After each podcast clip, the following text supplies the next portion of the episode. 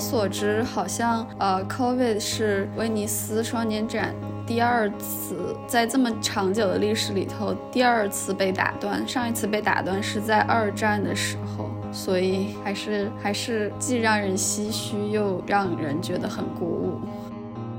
想起，就就是因为俄乌战争。爆发没多久，就俄罗斯的参与俄罗斯国家馆展参展的两位艺术家就直接在网上发表声明，他们就是就是退出了这届微双，就是 Stand with Ukraine。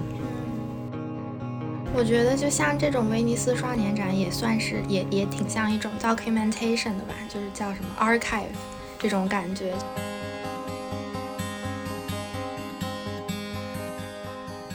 大家好，欢迎来到啊啊啊！一档由三位年轻艺术从业者主持的泛艺术型聊天播客。我是静雯，我是悠悠，我是韩琦。呃，我们今天想要一起来聊一聊最近正在进行中的第五十九届威尼斯双年展。第五十九届威尼斯双年展原本应该是。呃，在去年开幕，因为一般都是在奇数年是也威尼斯双年展的艺术展，然后因为疫情就是延期到了今年。嗯，这一届双年展的艺术总监是塞西利亚·阿莱马尼 （Cecilia Alemani），然后双年展的展览名称为《梦之乳》（The Milk of Dreams），取自超现实艺术家。莱奥诺拉·卡林顿在二十世纪五十年代创作的一本童书。哎，我突然有一个问题，那如果今年是去年延续下来的，那今年本来的那个建筑展它怎么办？哦，明年真的是二零二三年建筑双年展，那也就是说以后就是奇数年跟偶数年就互换了。Interesting。就在 COVID 改变了威尼斯双年展的历史的这一重要性时刻，我先来给大家科普一下，在这之前的威尼斯双年展，威尼斯双年展一般是在奇数年为艺术双年展，嗯，在偶数年为建筑双年展。展览呢一般都会分为国家馆和主题馆两个部分，然后主展区一个叫做 Arsenali。另外一个叫做 Giardini，然后说起威尼斯双年展，它的历史真的出乎意料的悠久，是第一届可以追溯到一八九四年四月二十二日。其实它跟每年的开幕时间倒差不多，一百多年之后还是四月，今年好像是四月二十二十号还是二十三号开幕的。威尼斯位于意大利。好，呃，但是我们不在意大利。对，但是我们不在意大利，我们很想在威尼斯。所以我们这一期的目标也是非常的不确定，我们到底能讲 聊成什么样？我们要通过口述的方式聊一聊我们都没有去过的一个艺术盛会，并且其中的内容还都主要是视觉艺术相关。所以是一个非常难、难度非常大的主题啊，是一个非常另类的语音导览，但我觉得也蛮应景的，就是在现在这么叫什么 Meta Space 这么 流行的时代，我们这么反对 Meta Space 的人，却要在 网上获取这么多这个展览的信息，然后我们也要分享这个我们感兴趣的艺术家作品之类的，倒蛮有趣的。不过我相信。全球这不是七十亿人，能能有几十万人去能能够去现场看到这个威尼斯双年展，所以还有大部分人口是站在我们这一边，就是只能在手机上。可能大部分的人口也不知道，对，大还有大部分人口。然后剩下的，我我估计也有非常非常多去不了的，就跟我们一样。据我所知，好像呃，COVID 是威尼斯双年展。第二次在这么长久的历史里头，第二次被打断。上一次被打断是在二战的时候，所以还是还是既让人唏嘘，又让人觉得很鼓舞。嗯，就是我们还是有这么多年的历史的，未来还会继续的。我我觉得就是对于人类文明的传承，这个还是扮演了非常重要的角色。就是告诉我们未来的儿女们，即便发生灾难、瘟疫、战争，我们依要依然要让文明延续下去。好，那我再来介绍一下这次威尼斯双年展与以前与与往届的不同和看点吧。这次好像是第一次主策展人由女性承担。此次展览汇集了来自五十八个国家地区的两百一十三名艺术家的约一千五百件作品，然后其中百分之九十的艺术家都是女性，约一百八十位艺术家都以前从未在双年展展出过。所以其实它是可能它的特点一部分就是一种女性叙事，同时包括在俄乌战争的背景之下，威尼斯双年展也开辟了一个露天的展厅，是有关乌克兰的，并且呃里头有一个其实让我挺震撼的作品是，也不是震撼，我觉得很。很重要的作品是，他们像在乌克兰一样，用那种很大的砂石袋子，一麻袋一麻袋的把一个雕塑给围起来。这是乌克兰在战火中的乌克兰保护他们的文明遗产的方式。这让我想到之前看二战的时候，意大利他们就是用那种麻袋，然后把米开朗基罗的那些雕塑全都给围起来。嗯，对的。因为就是这些都是无法转移的呃文化遗产，所以包括他们，比如说在教堂周边，不是也会有一些雕像，然后他们也是用一些就是非常简易的包装，就是保护工具和材料把它包裹起来，因为可能不像绘画这种文物可以转移到一个比较安全的地窖，但是像这种裸露在露天、裸露在外面的就会。用这种方式，啊，并且我我看那个 Art Form 的一篇报道的时候，他说有一件艺术作品因为战争的原因没有办法从彼得堡的俄罗斯博物馆运出来到达威尼斯，但策展人并没有把它替换掉，而是用了一个非常大的、显而易见的、精度也不是特别特别高的打印作品代替放在那个位置。哇，好好有意思，The Absence。就是身位在，但是精神在。想起，比如就是因为俄乌战争爆发没多久，就俄罗斯的参与俄罗斯国家馆展参展的两位艺术家就直接在网上发表声明，他们就是就是退出了这届微双，就是 Stand with Ukraine。但 Ukraine 还是参加了的。对，是的，是的。但我觉得他们也是，就是两位俄罗斯艺术家是 making a statement。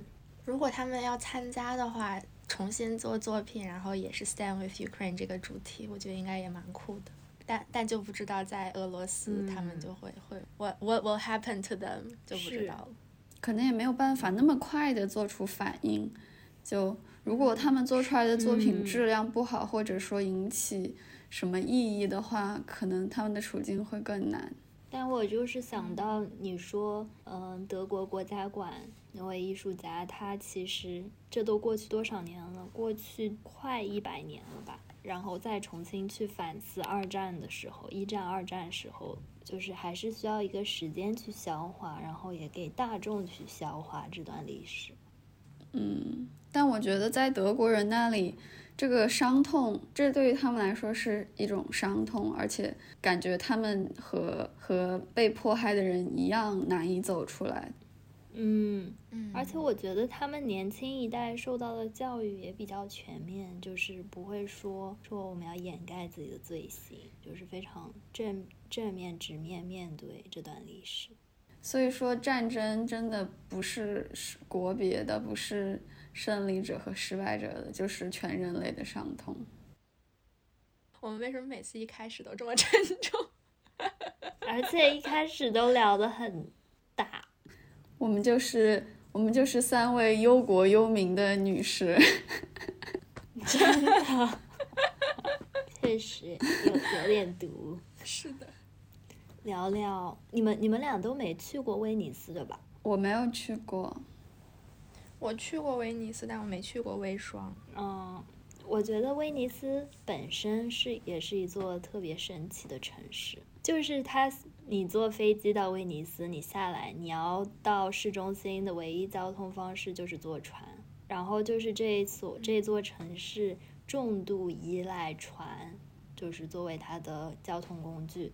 当然，因为主岛也比较小，就是要不就是步行，要不就是坐船，就是他们的那个两头翘起的贡多拉。然后，反正我记得我第一次去的时候，已经感觉威尼斯的水已经就是已经泛泛一股很奇怪的味道，然后根本就不是图片里拍出来蓝蓝的感觉。当时我就觉得已经有一点那种非常担忧它的生生态和状况。我去的时候，那个圣马可吧，是那个圣马可广场，对，就已经被淹了，然后就搭起搭起那种高台。就是所有的人必须得从那个台上面走过去，要不然你你的那个就是哦，对对对，要不然就它就会没过你的膝盖。然后它作为，等于是它每一年都要举办大型的双年展，可能对于我们来说，建筑双年展并不是就是那么有名，或者说我们可能想象它没有那么多人流量，但是可能在建筑界就是跟。跟艺术双年展是同等级别的，那也就是说，他每一年都要接待这么多来参加这个艺术建筑盛会的人，包括它本身就是一座旅游城市，其实已经是超负荷了。因为我没有去过威尼斯，然后你们俩刚刚描述的一个还挺人造，然后挺震惊的画面，然后的脑脑中突然闪现出了一个更可怕的威尼斯，就是澳门的威尼斯。嗯，这一届有一个是法国的艺术家吗？他他做了一些绘着蓝蓝天的图案的人偶挂在那个教堂里面。我看到那个作品的时候，我觉得非常的幽默。虽然别人可能不这么觉得，但是因为我去过澳门的威尼斯，澳门的威尼斯天空就是画出来的。而且就是威尼斯在整个夏季，包括秋季都特别特别的潮湿，其实不太适宜人居住。我觉得我自己个人觉得，我记得我我上一次去完威尼斯之后，我说我绝对不会来这座城市居住。但是反过来想，它是不是不宜居，所以才适合作为一个就是呃即停即走的一个城市旅游景点，然后 host 这种大型的 event。我在想，会不会是因为就是非常非常的 touristy，所以把这个整个的环境生态搞得很糟。因为我记得是二零一九年还是二零二零年，我看到过一个新闻，是说，就是当时因为不是有很多很多的游客嘛，然后很多游客都是乘那种大型的游轮去到威尼斯，然后威尼斯就当地的很多就是。当地已经没有没有太多，就是原来就出生在威尼斯，然后生长在威尼斯的这些人，然后就有很多很多意大利人就抗议说，就是我们这个城市已经已经要被水淹没了，你又来这么大的游轮，你这个游轮来了之后，水肯定更淹没，而且又带来这么这么多游客，就 还是一个挺大的问题的。嗯，但是。在，但是威尼斯双年展这么多年的历史，包括，呃，曾经的威尼斯画派、威尼斯商人，这已经是，就是这样像一个流动的盛宴、一个集会的地方，已经写，已经刻到了威尼斯的基因里头。是的，我也觉得，所以就是感觉，也许它就是这么一个让大家短暂停留，然后观赏。有的走马观花，有的可能待上一两周，就是不会说有人能够停下来。想想他们那些也许商人做交，就是几百几百年前商人做交易的时候，也是这种状态吧。就是他作为一个交流的地点。不过我觉得，就威尼斯确实有自己的魔法在，我我是自己是这么觉得的，因为我我自己当时去的时候，就有就到最后一天，我是临时改了一个回回自己城市的一个一个巴士，然后我是凌晨三四点的时候要去坐巴士，我就从一两点吧，大概从我住的那个宾馆出发。然后就在在在街道上走，街道上就已经空无一人了。当时我记得是几月份啊？十一月还是几月？就已经有点冷了，但是就是它那个水雾水汽特别大，可能也是悠悠说那种湿气湿气大。对。然后就就就是你走在那种鹅卵石啊那种石石头铺的路上，然后旁边就是水，就那种路非常非常窄，然后旁边就是水，然后你要通过一个一个的桥跨过去，雾又特别浓，然后就走到一个地方就有一个小小的路灯，又是那种非常昏暗、比较暖黄的那种灯光吧。然后我就觉得自己就走在威尼斯商人这个 文学作品之中，感觉整个城市是有魔法的。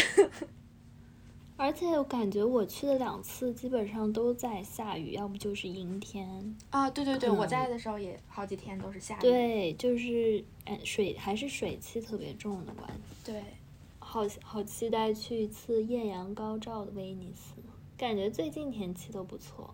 我看他们微霜这两天去微霜的那些人，就什么 preview VIP preview 的时候，他们那些时候天气还挺好的，就大太阳。嗯，对。然后包括其实除了它非常威尼斯双年展，它当就是现场就体量非常大，上千件作品，然后几百个艺术家，它真的是辐射整个艺术圈很大的事情，还会有很多外围的展览。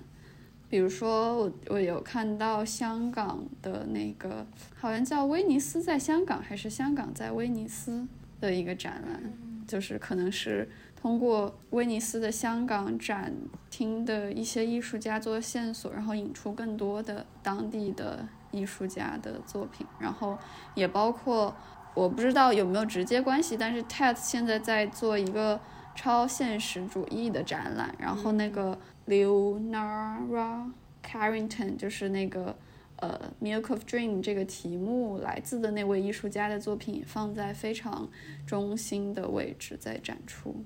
对，好想去看。但是那个 Tate 这次做的那个展览不怎么样。没关系，我觉得在就是疫情恢复之后的这一年，感觉形式比内容重要。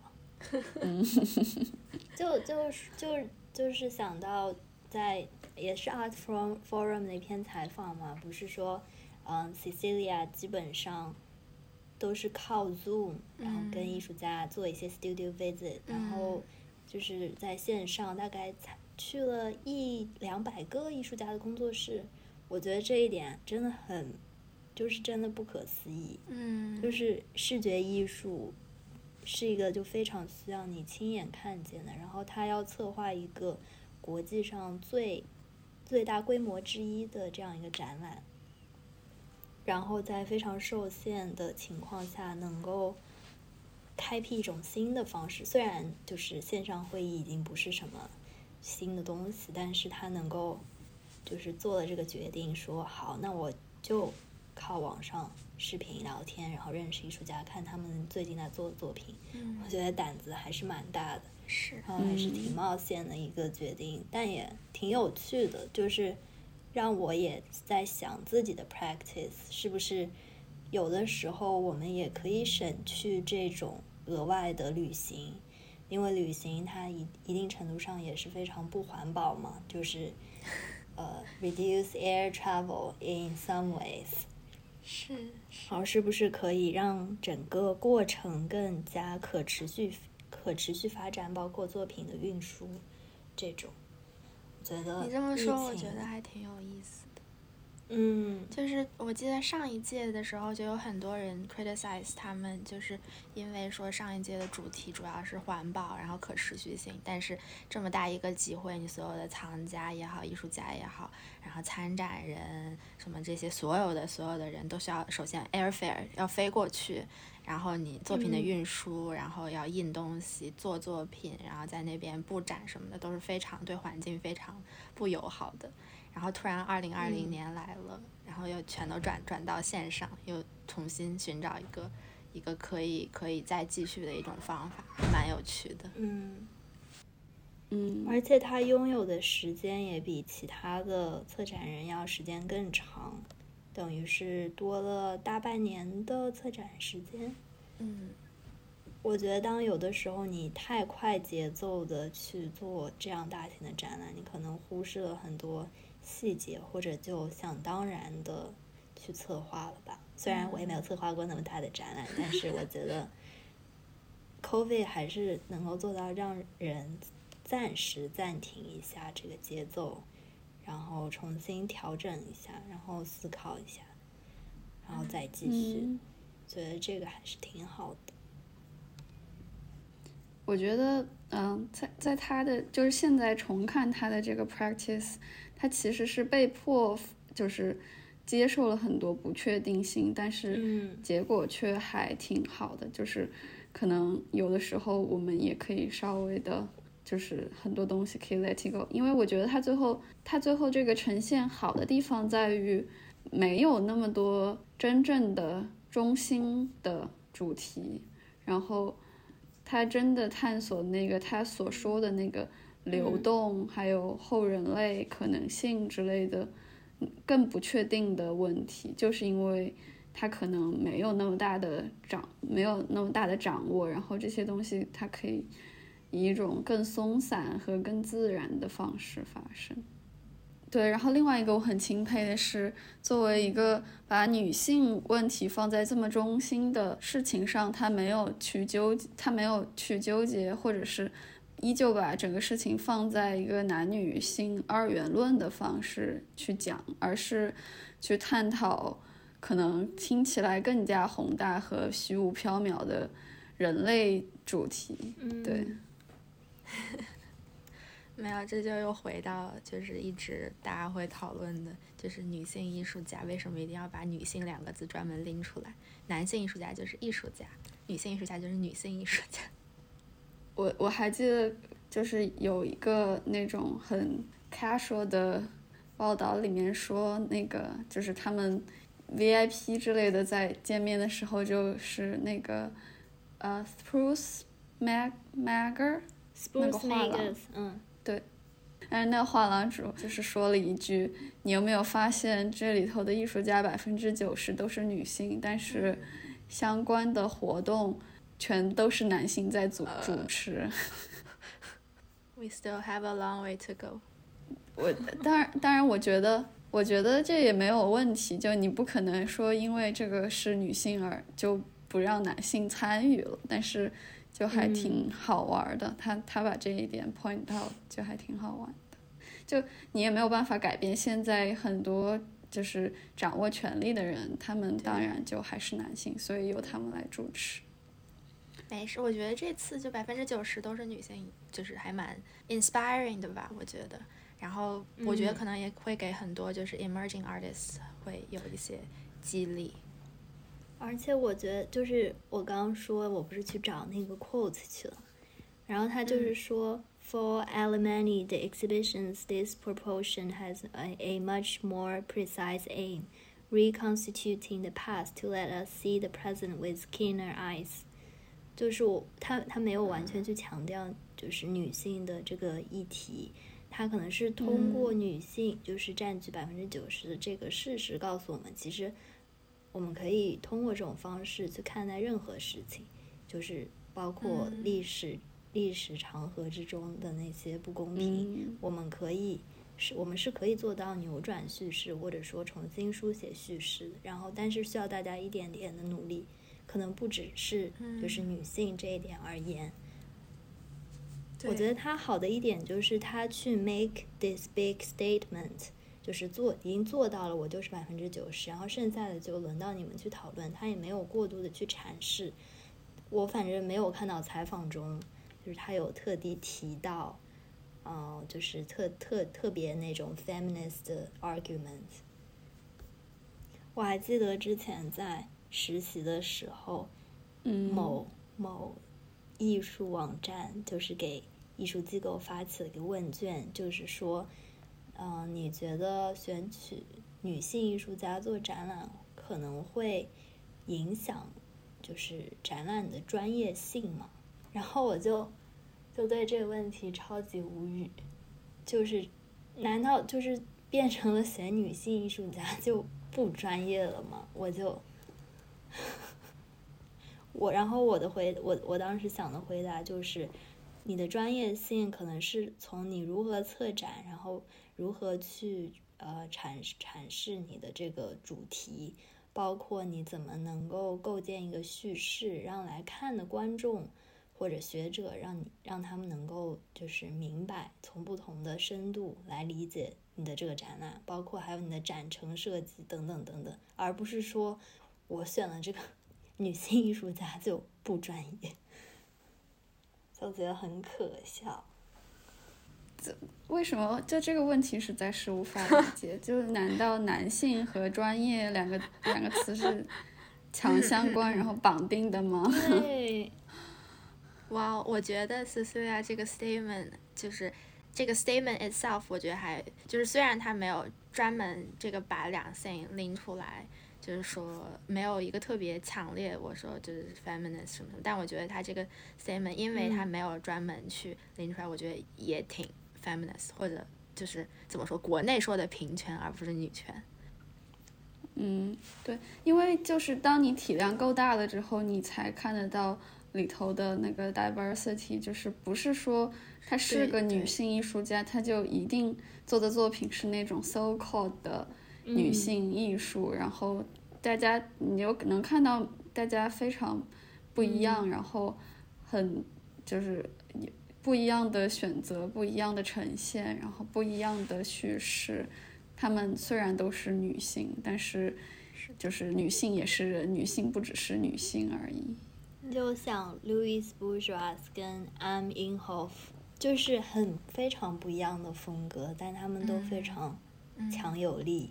有趣，能够就是他们都讨论了非常多问，非常多议题，然后也能引起观众的思各个层面的思考，而且又跨了这么长的时代，觉得还是非常钦佩的。嗯，就就一个做这个 research 非常难的就是它的体量很大，然后可能很多的很多的。报道都围绕着几个最火的、最中心的作品和展厅，然后有很多东西你就看不到。我今天早上看到了那个意大利馆的一些照片什么的，然后我就还挺感兴趣，然后就搜了一下。呃，我觉得是现在我看到的所有里头我会最感兴趣的一个展厅。是那个缝纫机。对对。它叫《夜的历史及彗星的命运》，然后是一个非常非常大的一个 setting。它 Gian Maria Tossati。对，它是它写的是由一系列的 installation 组成，但我觉得还挺像一个电影片场的。我有看一些非常 personal 的，呃，在社交网络上分享的描述，就是说他们用。他们整个设置的场景，还有声音，还有味道，都非常的沉浸。就是它那个地方里头会有那种工厂的，有一点煤油的味道。在中间走，还会有一些门啊什么的，会有吱吱的声音。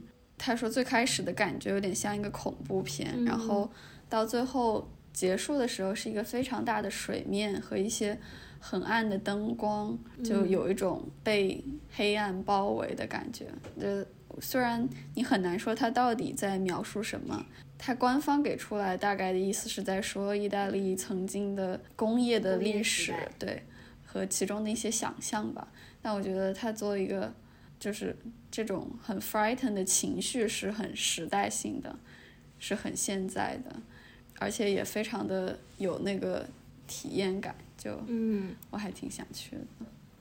我觉得这个还挺像呃 Kabakov 他们的 Total Installation，就是他把整个建筑、整个空间营造成他们的作品的样子。我我就我觉得对于这种样子的展馆，然后又是在微霜的这个契机下，我觉得还还是非常有吸引力的，因为一般的艺术家可能。很少有这样的机会，就是做一些，算是就是全权将场地交给他们，可以进行各种样各种样子改造，而不是说去直接把自己的作品搬进来做一个，在一个传统的白盒子展厅里做展览吧。所以我感觉这种比较有吸引力。我看这个空间还挺像意大利的那个贝奈利美美术馆，就是也是漆黑的工厂那种感觉。对，但这种这种形式，其实在微双也不是唯一的，很多呃国家馆都选择了这种形式，就也还挺有趣的。包括法国馆，它做了一个片场一样的设置。嗯，我也看到了。对，然后还有现场的舞蹈表演，呃，这种大体量的沉浸式的作品就还是很适合微双，因为。微霜给人的感觉就是整个城市都被艺术 take over 了。我看到这些，我就还挺激动的，就会幻想自己也可以偷偷的假装是官方的艺术家，在里面乱搞一些，然后也没有人会发现。Sneaking。对，我昨天看那个呃 Dadaism 他们他们很早的时候做的一个一个有关走路的 practice。然后他们就是会在巴黎投放他们自己写的地图，就是一些会让人迷路的地图，然后投放给游 投放给游客。就我觉得在微双也可以这样做，挺好的。有我说起来，就是我之前不是我上一次去微双之前刚好做了一个东西，然后它就是一个叫 Visitor Kit for。People who goes to Venice Biennale，还就是感你这个让我想到，我当时也是就是写了一张纸，那张纸上就是给这些呃参观者或者观展的人的一些 instructions，然后我配了一些我自己做的小物件，其中有个物件就是那一一把雨伞，然后那个雨伞撑开，它是可以把你从头遮到脚的那种，然后那个雨伞的上面就。就写了 My Pavilion，就是我的我的场馆。然后你你只要把那个伞一撑开，你就在自己的自己的馆里待着了。然后我给的 instruction 当时就是，如果你不想看艺术，你就可以在自己的馆里待着。突然想到，我前两天搜胡向前的作品，是是他说每一个人都是一座美术馆。感觉和这个 idea 还蛮蛮类似的，是吗？对，然后他还录了一个视频，就是给大家介绍，说什么我是胡向前，欢迎大家来到胡向前美术馆。他的名字还挺适合做美术馆的名字，向前美术馆。哎，有关威尼斯双年展，我还看到了一个，就是挺震惊的新闻，是那个。Anish Kapoor Foundation 在威尼斯买了一栋楼。我要吐槽 Anish Kapoor，他可是我们的校友。我只是觉得好有钱，好震惊。他就是很有钱啊，中国。他的楼是干嘛的呀？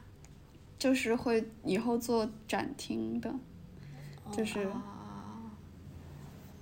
是他那个镜镜子不是那个锅还是镜子 放在那个楼中间的那个楼吗？我我不太清楚，他呃不不是不是他，反正不是他这次做展览的这个地方，是另外一个新的地方。锅子也太搞笑了。没有，这是我在这是我在艺博会上听到的，大家所有人都说安妮是卡坡的锅。哦，说说起来，那个那个确实有一个艺术家，那个艺术家叫什么名字啊？什么 g u n t p a 是不是？你说他不是那个吗？对对对，他他在微说就 是他人家是真的锅，对，人家是真的锅，就是拿锅 做了一个装置工作工作台，然后在那儿煮饭，哦，做吃的，然后感觉。我觉得对于食物，我就是没有什么抵抗力。我们也可以，我们也可以。下一次就是我们，我们自己开一个展馆，然后，对，然后然后做吃的，没有人管。下一届等我们等我们播客壮大了，下一届我们这就现场直播。大型大型集会最好的点就是刚刚金文讲的，随时可以 sneak in，反正别人都觉得。这就是艺术，然后看到的应该可能都是吧。我觉得还有一个很有趣的地方是，它这个展览，他说就很多很多展馆都在讨论一些很宏大的，就是什么后人类，如果你要把它那个理论化的话，什么后人类啊之类的内容，但是我可以毫不关心这些，我也不太懂的理论问题，然后就把它当做看戏，不知道这可能是。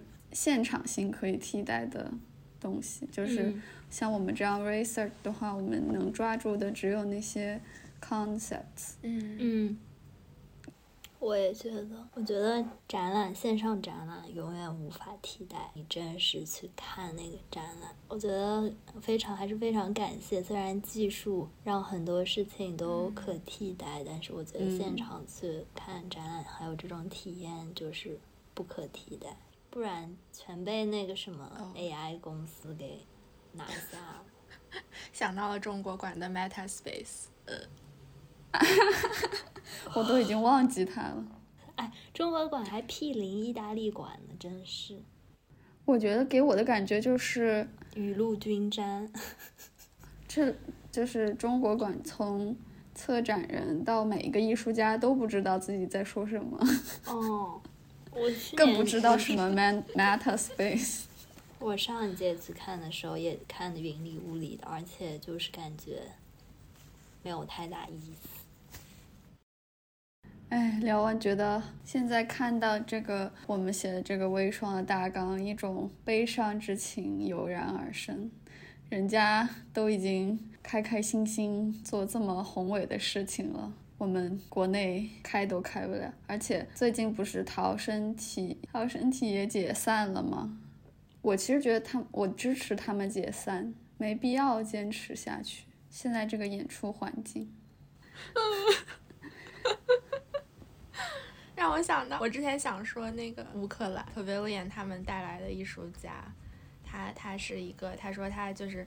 一辈子其实他们的国家都是在战争之中，一直是 anti-Soviet 嘛。他说他当当你一辈子都在战火之中的时候，你就 put a lot of things in perspective，就是他就意识到其实艺术改变不了什么。他其实一开始发言还蛮悲观的，就是在那个播客里面，就那个播客刚开始的时候，两个主持人就是说啊，我们什么 Venice Biennale，Ukraine 虽然现在在战争，但是现在也来参加了。参加了微霜，然后说感觉还是挺鼓舞人心的，就是也许艺术可以能改变一些东西。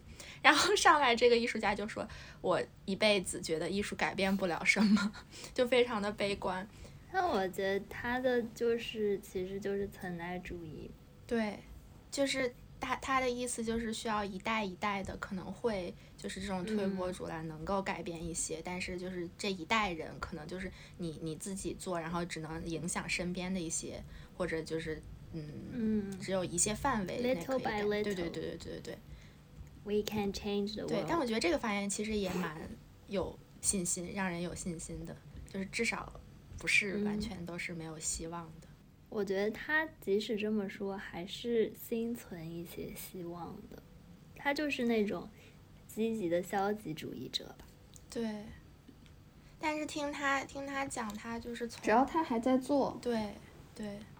他说他要不是六十二岁，他就是如果即使如果是六十岁或者五十九岁，他就出不来，就是出逃不逃不出来乌克兰，就乌克兰就不会把把他放出来嘛，因为要打仗。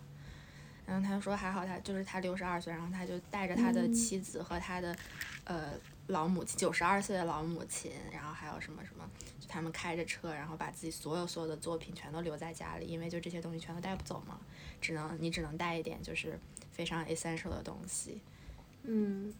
这是哪一个播客？就是 Talk Art。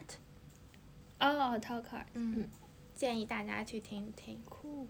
就是还在创造新的东西，不一样的东西，就还是很好，我觉得。就我们已经到了这样一个时候，可能必须要承认这世界不会永远朝更好的方向发展，那就只能走一步看一步，做我们能做的。不是可能不用去想艺术能改变什么了，但就是我也只能这样做了。我觉得就像这种威尼斯双年展，也算是也也挺像一种 documentation 的吧，就是叫什么 archive。这种感觉。当艺术家对于一些事情做出一些回应，全世界的艺术家集体性的一个一个一个行为或者一个 archive 怎么说中文？档案、文化、历史档案。对对对对对对对对对，就是自人类人类文明的一些记录，是是是，又变得很宏大叙事。就也许 little by little 就会更好一些吧，希望吧。就你想，就即使只是说就参加展览的人，那就是还是有这么几千几万的人觉得艺术很重要，就还是很安心了。对，是是，尽管没有七十亿人。